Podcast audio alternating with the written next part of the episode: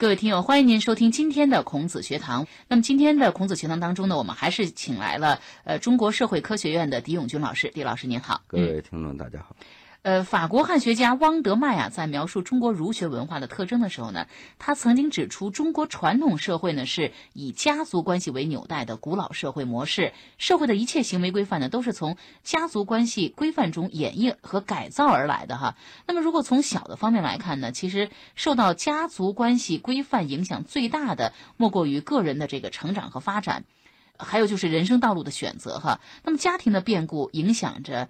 比如说鲁迅的文学创作，那么同样呢，也影响着中国近代小说史上另一位非常有名的作家，而且是位女性，就是张爱玲。对，嗯，张爱玲呢，咱们知道也是近些年才开始红起来的。嗯，因为她虽然这个在新中国成立以后呢，短暂的留在了大陆，嗯，但是她很快呢就上了香港，从香港呢就去了美国，啊，所以他就他的影响呢，在这个大陆上就销声匿迹了。改革开放以后，尤其是到了二十一世纪，才开始又重新审视它的价值。张爱玲在中国这个现当代的女作家当中呢，确实是才气非常高的。嗯，张爱玲她有个什么特点呢？她第一，她是早慧早熟。嗯，她是出名非常早，而且她自己从来都不回避她自己那种愿望，就出名要趁早。而且呢，他的底蕴非常深厚。再一个，他笔锋呢是非常细腻，就是他形容那些这个他的所有发现那些现象的时候，非常准确，非常细腻。但个人性格呢又非常孤僻，抑郁寡欢，有一种常人所不具备的凄美，一种凄凉的美。而这一切呢，实际上啊，咱们从他的这个家庭出身和成长环境来考察呢，都是必然的。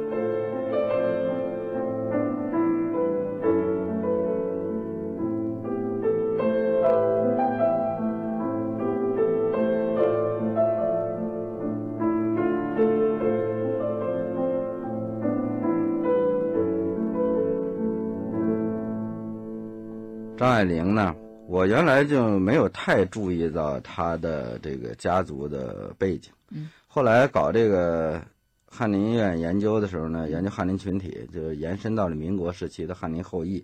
后来我发现，他的爷爷是一个非常有名的翰林，张佩伦。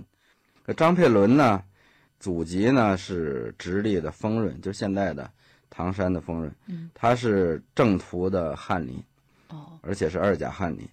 他当时到了清朝末年的时候，咱们这慈禧太后啊，他号召这些人呢，就是直言，然后给这个皇帝啊和他直言劝谏。也就是说呢，就跟现代话说，你就批评这个中央，批评这个朝廷啊，你有就提出建议等等，说什么也不为罪。嗯，所以有的人呢就敢说话，尤其是这个正途出身的这些官员，也他是都是靠考试、靠才华，他不屑于这个。窥测别人的想法呀，通过其他的办法来托人。他认为他只要有才就可以，所以这个翰林院里边这些人是最敢说话的。所以这个当时这叫清流党，说他们这是一群清流。这个清流党里边呢，有这么几个人非常有名，一个呢是黄体芳，黄体芳呢就是后来这个也是非常有名的一个家族，我也写过他们叫瑞安皇室嘛，浙江瑞安有个皇室家族黄体芳，他们哥仨全是进士。他们的后代呢？现在黄宗英啊、黄宗洛呀、黄宗怀呀，他们那一个大家族，现在都活跃于中国的这个演艺界和这个传媒体系。这个黄体芳就是当时清末清流党里边的领袖。还有呢，就是张之洞。张之洞后来成了这个名臣，他不只是会说，他还会做。再下来呢是保亭，保亭是一个宗室翰林，他是爱新觉罗。他更不怕是吧？他本身他龙子龙孙，而且他本身有才，再加上张佩伦，他们号称叫翰林四剑。这个剑呢，就是就是纳谏呐，然后等等那个剑，对，一个言字边一个请柬的柬字是。这几个人呢，都是特别敢说话的。这一般的当朝李鸿章的让他们三分，怕他们，也佩服他们，觉得这些人呢确实见地高深，而且呢敢于这个直言。因为这个一个朝廷也好，一个政府也好，所有的人都不敢说实话了。那最高统治者这智商要要降低一半。这四件呢，当时这个张佩伦呢就是其中之一，文笔非常好，呃就整个这个张爱玲啊，我觉得就继承了他那个笔锋雄健啊，什么才气超人呐、性格孤僻、抑郁寡欢，这都跟他这个继承有关系。他这个人呢，有个特点就是文人都是善于说不善于做。像张佩伦就栽在这上边。当时这个跟法国打仗嘛，这个马尾水战嘛，他去督军，说你又能说能写，又有见地，干脆就跟着法国打去吧。结果到那儿不但打败，而且跑了。因为文人还有个特点，就是嘴硬腿软，是吧？再找人没了，所以最后回来就挨处分了。挨处分之后就给他充了军，充军之后后来再回来，就跟现在是受了处分呢。简直就没没职务了，没工作了。在这个时候落难的时候，因为他夫人又去世了，结果李鸿章啊，却有一个举动让别人按现在的话说，好多人都不理解。一个是他当时李鸿章一直在当朝嘛，他一直就受这个翰林这些人的批评，张佩伦也没少跟他过不去。但是呢，李鸿章就看中他的才华，在他最困难的时候，等于是回来就等于是受了处分，从边疆再回来。等现在就一待业的青年的情况下，最后呢就把他最疼爱的小女儿嫁给了张，然后而且呢让他当他的助手。他嫁给他的时候呢，李鸿章给了他小女儿足以让他们张家呀两代人都花不完的陪嫁，就等于是一下就改变了这个啊这个张佩伦的命运。俗话说：“龙生龙，凤生凤。”一个人的成才究竟是基因决定，还是环境使然？中国古代社会，咱们知道非常重视文化本位，而且呢，它的血缘、地域等等这些因素啊，在这个世家的发展当中呢，起过非常重要的作用。久而久之呢，就形成了一种传统，我们把它叫做家学。中国社会科学院人类学和民族所研究员狄永军博士做客孔子学堂。在中国近代文化世家的故事中，解密家学传承背后的文化基因，看文化世家究竟是怎样炼成的。这张佩伦的儿子呀，确实是也是很有文学天赋的，也很聪明。但是咱们知道，到了这个后来，这个科举也就不盛了嘛，他也没什么功名。但是他仍然是一个文化修养非常高的一个人，酷爱读书的一个人。对，而且这个他爱读书，他尤其是爱读这个小说。而且这样的家族呢，尤其是过去咱们中国有个特点，就是讲究门当户对嘛。对。张爱玲的母亲，他们的家也是非常有名，是水师提督，他他的外祖父黄义生嘛，他的清史稿也是有传的。他母亲也是属于高干子弟了，他跟他父亲俩人总打架，打得一塌糊涂是吧？而且后来在这个张爱玲的这个父亲。又找了一个这个小老婆以后是吧？那他就不容。一般的女人可以忍，像这样的家族背景的人，而且他也追求新知识嘛，所以他就不忍，不忍就打吧。打到最后他就出走了，是吧？就把张爱玲扔到家里。然后所以张爱玲是跟他这个等于是后妈长大的。他亲妈虽然一直也活着，但是他们互相之间也不是很亲热。一个是都太有个性，在这个张爱玲小时候就等于他母亲就没有尽这个。就抚养他和这个教导他的这种义务，所以张爱玲和他在感情上也很疏远，这也就造成了这个张爱玲，她从小，她可以说对这个人生的这种感悟和对这个世态的炎凉，比一般的同龄的女孩子要早熟，而且她确实是很聪慧。你看从遗传讲，她是双重的翰林的后裔，是吧？那李鸿章也是翰林，就是他外祖父。这两边是吧？曾外祖父和这个和他祖父是吧，都是翰林，双料翰林属于。所以他从小，而且他读了太多的书。因为过去一个比较有名的科举家族啊，有几个因素，除了这种遗传因素之外，他的这种家庭里边的藏书也是非常重要。这是很重要啊，非常重要。因为过去的书不像现在，现在咱们的烦恼是书多的不知道该怎么读，读什么。所以这个那时候可不一样，有书的，尤其是有那种有价值的那种经典那种书的家族是非常少的，只有这种啊，对世家才有。像张爱玲从小就生活在这样的一个家庭里，他们家有的是藏书，他从小几岁读《红楼梦》，而且像这样的家族，他讲究到什么程度啊？他那保姆就给他讲三国，所以这一般呢咱们知道知识分子好多都没有怎么看过三国的，他一个保姆，他的三国的熟读，三国故事都给他讲，所以对张爱玲早期的这种。成长，这启蒙是非常重要。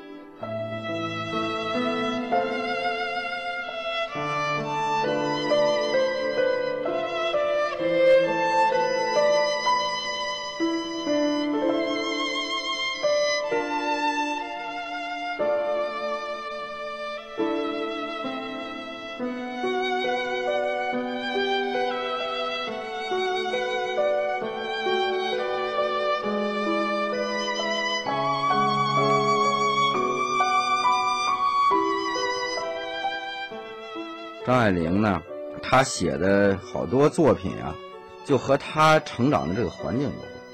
像她是大家族，咱们知道李鸿章，他奶奶是他的小女儿，他还一大堆孩子呢。像过去，咱们知道到了高官，往往都是三妻四妾，那最后丢下都十几个孩子。这十几个孩子以后呢，可以说最后一开始都聚族而居，或者呢就是相来往的相当密切。就造成这个一个大家族之间啊，咱们知道那典型的像家春秋里那家是吧？那不就是巴金他们家？巴金叫李福干嘛？他们的李家在成都就非常有名。他们就聚族而居，一个老太爷，四五个儿子也不分家，都吃老的是吧？互相争风吃醋啊。然后他这个儿子还得娶几个小老婆，他自己还娶几个是吧？所以弄得家族里边那可以说互相为敌是吧？矛盾重重。像这个张爱玲，他就观察着他们这个大家族，他实际上。是用这个文学作品的形式啊，然后来反映整个一个家族的这种这个变化，所以他的好多这个作品呢，它实际上也带有相当的回忆录啊和这个自传的色彩。当然，这个文学作品啊，你不能这个完全的把它认定为是这个历史，但是呢，一个没落贵族后裔的他的这种作品呢。完全可以这个感受到他幼年生活给他的这个带来的那种非常深刻的印象和影响。像他的，比如说这个沉香屑第一炉香，什么沉香屑第二炉香等等这些，他都有他的生活背景，实际上都属于没落贵族。张爱玲呢，她实际上是一个非常注重自我的一个人，但是呢，她后来也许有的时候这人不能过分的注重自我。过分注重自我，可能就忽视了反馈。说最后呢，这样的人，最后的婚姻呢、家庭啊，往往都嗯不是特别的顺利。像张爱玲就属于，按说她是才女，她当时在这个，她也是二十几岁就出名了，二十一岁差不多就出名。她最后的结局却整个她的爱情啊、婚姻啊等等，都是非常不如意的。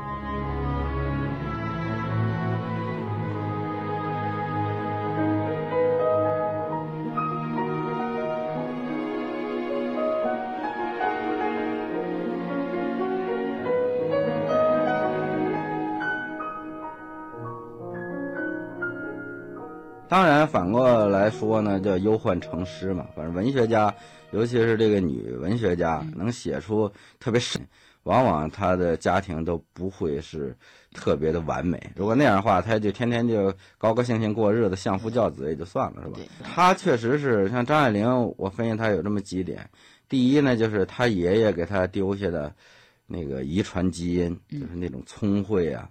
包括那种个性啊、性格的，因为天赋对，因为这个张佩伦最后也是属于，这因为李鸿章死了以后，他也就失去了靠山了，所以他爷爷最后晚景也不好。张爱玲她的知识就是除了她的古典文学和这个中国传统文化这一块非常深厚之外，她还在香港读了三年书，所以她英语非常好。就她的那种创作呀，她结合了好多西方的那种创作的。那种思路啊、构思啊、结构啊，包括理论，所以他实际上后来之所以他的作品比较深刻，而且越来越受到这个文学评论家的好评，和他的这种中西文化的这种结合的背景有关系。所以你要想把你的作品推向这个世界，你得有全世界的视野和思维。所以这个这是一般的，包括现在的好多中国的当代作家所欠缺的。俗话说：“龙生龙，凤生凤。”一个人的成才究竟是基因决定，还是环境使然？中国古代社会，咱们知道非常重视文化本位，而且呢，它的血缘、地域等等这些因素啊，在这个世家的发展当中呢，起过非常重要的作用。久而久之呢，就形成了一种传统，我们把它叫做家学。中国社会科学院人类学和民族所研究员狄永军博士做客孔子学堂，在中国近代文化世家的故事中，解密家学传承背后的文化基因，看文化世家究竟是怎样炼成的。当然，这个我还想提一点呢，就是他的这个婚姻，就是张爱玲呢，可以说她这一生啊，她应该算是有两个男人对她的影响特别大。一个呢是胡兰成，嗯这胡兰成呢，后来给他定位为是个文化汉奸，嗯因为这个人啊，他的文学水平非常高，就是他非常有天分。张爱玲是一般的男人他是看不起的，嗯因为他本身出身也很高，才气也高，而且是早年就出名，所以一般的男人他觉得啊，都都跟他等于是没有什么对话的资本。所以张爱玲和这胡兰成谈了一次以后啊，他自己就形容，他说我站在他眼前，简直我自己已经矮到了尘埃里，就觉得自己啊，简直就是佩服的不得了。所以这个他知道胡兰成这个人是非常花心的，但是这个张爱玲义无反顾，当时就跟他就是定了婚约吧，有的说是结了婚，有的反正是他们是有承诺的。结果这个胡兰成离开他之后，马上就要到另一个城市里边和一个护士同居？张爱玲她后来知道了以后，她虽然气愤，但是她一直也没有和他把关系中断。尤其是值得现在好多人争议的呢，就是胡兰成，咱们知道他当过汪精卫的汉奸政府的宣传部副部长，实际上就等于是汉奸了。结果到后来这个汪精卫政府垮台，日本鬼子被打跑以后呢，他就被通缉了，抓了他之后肯定要进监狱，甚至枪毙了。在这个时候，他隐姓埋名到处跑。在这个过程当中，咱们知道这个时候的胡兰成已经不是过去的胡兰成，他既没有地位，也没有钱，那变成了一个通缉犯的情况下，张爱玲不但接纳了他，而且还用自己写文章挣来的稿费资助他，帮了他逃跑。可以说，这个跟现在好多人就认为这张爱玲，说你这个人怎么一点这个爱国心也没有啊，一点什么政治理念没有？他作为一个文学家，往往就是他就是他所注重的就是人性，再一个呢是感受。他这个时候他觉得胡兰成落难了，那这不正是我帮他的时候是吧？所以他就真是属于冒着险的对是。最后胡兰成咱们知道就跑出了大陆，他就跑到台湾。台湾实际上啊，对于汉奸呐，那比大陆控这个打击的还厉害。所以在台湾他也待不下去，他跑到日本，因为他亲日嘛。嗯最后终于跑到日本，在日本死在日本了。在日本呢，他也没有什么其他的活路，是吧？所以胡兰成这个人呢，可以说他的文笔确实不错，就今生今世嘛。后来出了他的那个集子，出来以后就好多人就质疑，说这么个汉奸的作品是吧？你为什么你们下大力度把它给推出来？我看了以后，我觉得从纯文学的角度是吧？就是欣赏欣赏也未尝不可。但是胡兰成这个人确实是不值得被人所推崇的。张爱玲这是她的第一段婚姻，或者说是爱情，就是这么一个过程。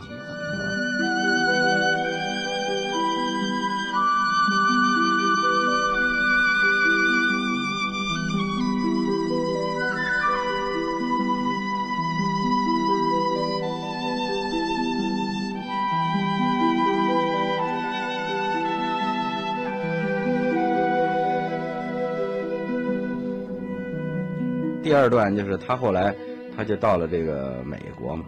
呃，其实张爱玲一开始他还真没走，他这新中国建立以后呢，他还留下了，他在上海嘛，他还参加了这个当时作协给他们组织的这土改参观团啊，到苏北啊什么的看，那当时闹土改，回来之后呢，他也试图与时俱进，写一些。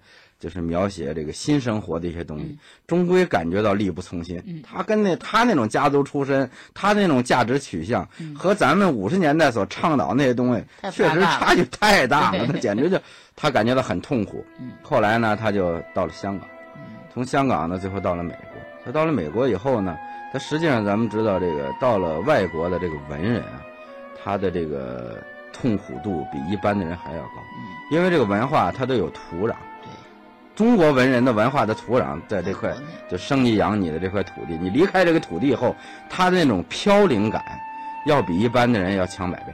像张爱玲，她作为一个女人，作为一个女文学家，又是那么出去的，又离开她的文化背景，你想到了美国以后，她的那种痛苦是非常高的。所以她到那之后，她创作就明显的就是没有土壤。但是美国，他那些有了名的大作家。他就会捐出一笔钱，他们办这种各各种叫作家创作营。张爱玲她就是申请这个创作营，在里边住着。她在这个过程当中，她就认识了一个德裔的一个美国人，叫瑞安嘛，也是一个作家，比他大二十岁。呃，他后来他很佩服他，然后他就和他在一起。结果这个人身体还不好，半身不遂了。贪了十年死了，最后张爱玲又变成独身了。所以张爱玲一直到她活了七十五岁嘛，她最后这几十年就变得这本来她就抑郁寡欢，嗯，到后来之后她就更抑郁寡欢，非常孤独，而且她的这个那么一支健笔，无用武之地，是吧？你写的东西也没有什么人认同，没有什么人爱看，就到最后张爱玲在一个一年的中秋节啊，她就等于是孤独的死去了，死去了好多天才被别人发现，所以最后等于是我就说她是映照了她爷爷的那个。他爷爷最后呢，就是那结局都很惨，所以像那张爱玲呢，她这个家庭的这种背景和家庭的这种遗传，还有过去讲这种轮回等等，都反映出张爱玲她一个人与众不同的这个特点。最近呢，咱们知道张爱玲啊，就是越来越火，受到人们追捧哈。对她追捧主要是因为她的这个作品是吧？有的还被这个拍成了很多的电影啊、电视剧啊等等。对，尤其是这个《色戒》作为这张爱玲的作品啊，最后被李安然后导演，由这个汤唯主演嘛，是吧？然后在这个大陆这个搬上银幕以后呢，这个张爱玲又重新引起了别人的关注。实际上，这个《色戒》呢，我也是看过原文的，只有一万字，很短。哦。他最后把它改编了，还加了一些东西。嗯。他就非常真实的描写了当时啊，什么南京啊、上海等等，那个时候这个就是汪伪时期，嗯，就是当时汪精卫伪政府的时期，当时的知识女性，就是那种生活，所以好多人就不理解，是吧？说到底你在颂扬什么？实际上，有的时候文学也不一定要颂扬什么，它实际上是要展示一种什么，一种生活的真实。